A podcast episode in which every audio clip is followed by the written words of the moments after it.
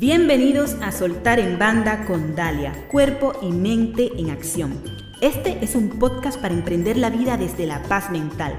Hablamos sobre transformación y excelencia, sobre hábitos y principios para alcanzar la grandeza personal y empresarial, viviendo desde dentro hacia afuera las cinco plenitudes, física, mental, emocional, intuitiva y espiritual. Herramientas y estrategias que te ayudarán a vivir conscientemente tu energía personal. Acompáñame y disfruta.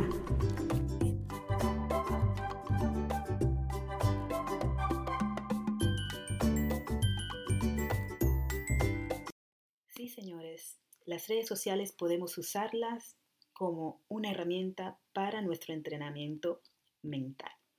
Es un hecho, las redes sociales han cambiado la forma en que nos relacionamos y cada vez es mayor el uso de smartphones, de iPods y tablets y ahora escuchamos música todo el día, proliferan los videojuegos y muchas personas estamos ahora conectadas a la música, los juegos, los mensajes de texto y las redes sociales en donde quiera que estemos todo el día y toda la noche. Cada uno de estos medios ha traído beneficios y desventajas. Entre algunos beneficios, y que todos conocemos, está el que nos permite mantenernos comunicados a pesar de las distancias. Nos permite que nuestro mensaje llegue a muchas más personas. Permite llegar a una gran audiencia para abrir nuestra mente y ayudar a otras personas a que abran su mente también.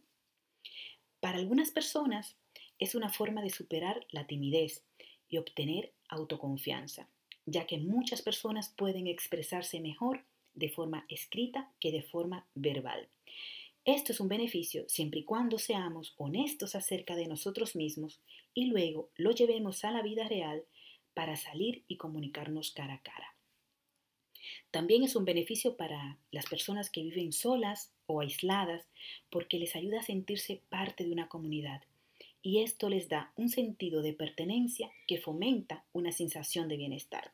Así que, en general, el uso de las redes sociales nos puede proporcionar bienestar personal si la red social a la que pertenecemos está unida por algo positivo, algo constructivo que podamos compartir. Algunas desventajas con las redes sociales, aquí quiero resaltar que la desventaja no está en la red social en sí misma, sino que es algo que surge de quienes las usamos. Una desventaja es que si no tenemos nuestra mente entrenada, se puede potenciar nuestra actitud autocentrada. Otra desventaja es cuando nos volvemos adictos a las pantallas, nos convertimos adictos a algo que nos mantiene fuera de la sociedad. Cuando permitimos que una red social virtual reemplace el contacto interpersonal real y las relaciones, ahí es cuando empieza el problema. Puedes estar con alguien, pero no estar realmente ahí con plena presencia porque estás enviándole mensajes a otras personas.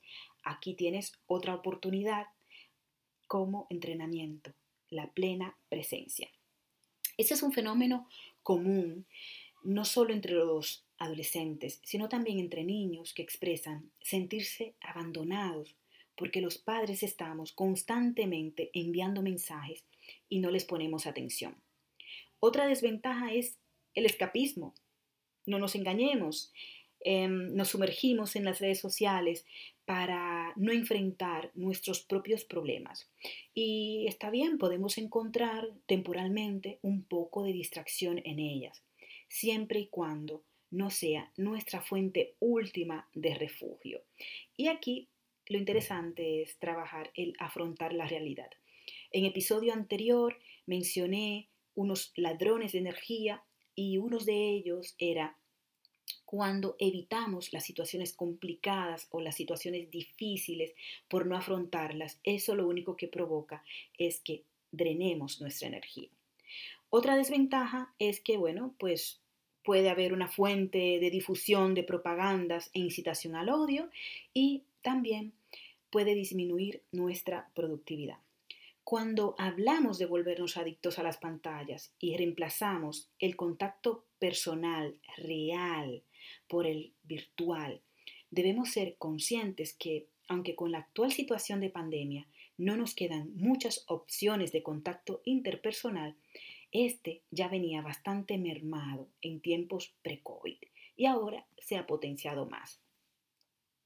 Las redes sociales pueden proporcionarnos un sentido de que lo que hacemos y pensamos realmente importa cuando un grupo de personas responden con un me gusta a lo que publicamos acerca de nuestra vida cotidiana, de nuestros pensamientos, de nuestra vida profesional.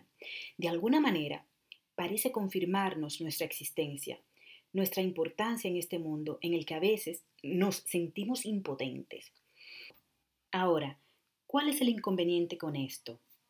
¿Qué puede suceder? Pues que recibir un me gusta podría darnos un falso sentido de importancia personal, que a su vez podría derivar y fomentar el narcisismo. Y esto, el narcisismo, no es una característica de las redes sociales, sino que es una característica de la mente de las personas que usamos las redes sociales. Este comportamiento de nuestra mente es el tema principal de las enseñanzas del entrenamiento de actitudes, del entrenamiento mental, porque nuestros problemas y dificultades y demás provienen de una cosa, de la actitud autocentrada.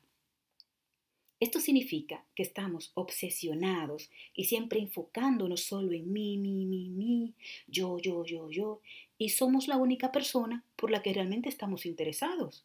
Entonces, eso tiene un aspecto de egoísmo y de preocupación exagerada por uno mismo. Otra desventaja es que los me gusta pueden ser muy superficiales y no significar realmente nada, porque podemos caer en la trampa mental de sentir que la cantidad de personas, de seguidores y la cantidad de me gusta que recibimos en nuestros perfiles de redes sociales son más importantes que la calidad y la sinceridad de nuestros seguidores. Y si no recibimos ningún me gusta, nos sentimos devastados.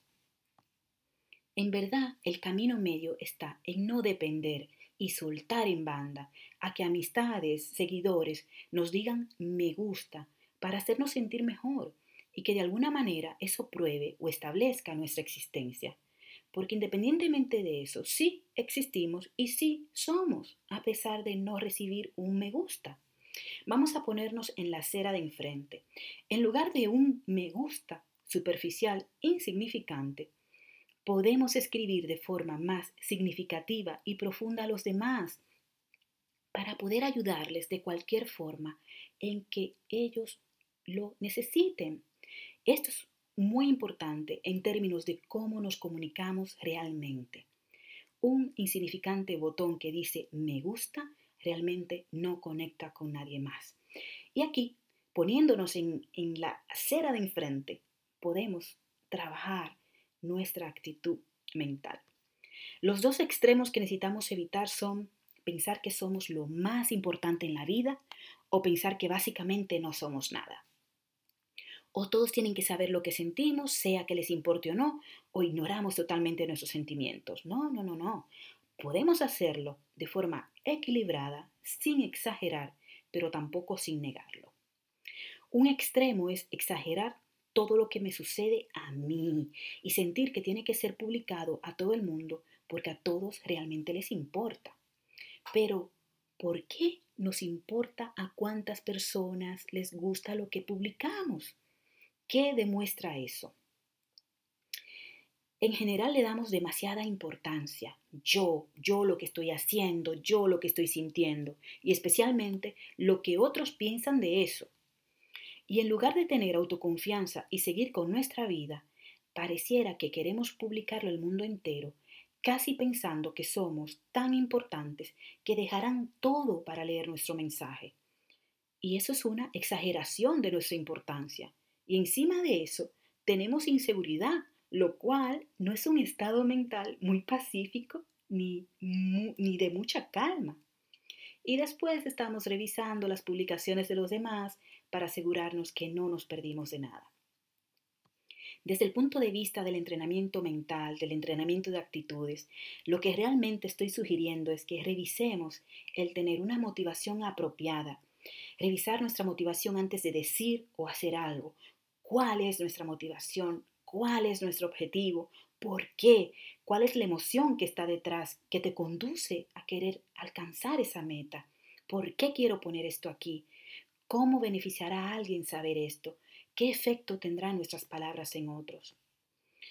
Otra de las cosas que podemos aprender eh, dentro de nuestro entrenamiento es discriminar entre lo que es significativo y lo que no tiene importancia, lo que es útil y lo que es dañino. Y no solo pensar en términos de nosotros mismos y nuestra necesidad de expresarnos, sino si alguien se beneficiará o no. Y esta es una habilidad muy importante que podemos cultivar. Para pasar de la actitud autocentrada a valorar a los demás, podemos hacerlo a una escala más modesta, observando nuestro propio alrededor y pensar que no soy la única persona en una relación, no soy la única persona en una familia. Y así de esta forma, poco a poco, nos ocupamos más por un grupo más grande. El otro punto para tomar las redes sociales como herramienta de entrenamiento mental es desarrollar el darse cuenta que discrimina, es decir, discriminar que ciertas situaciones, ciertas cosas son dañinas, son perjudiciales.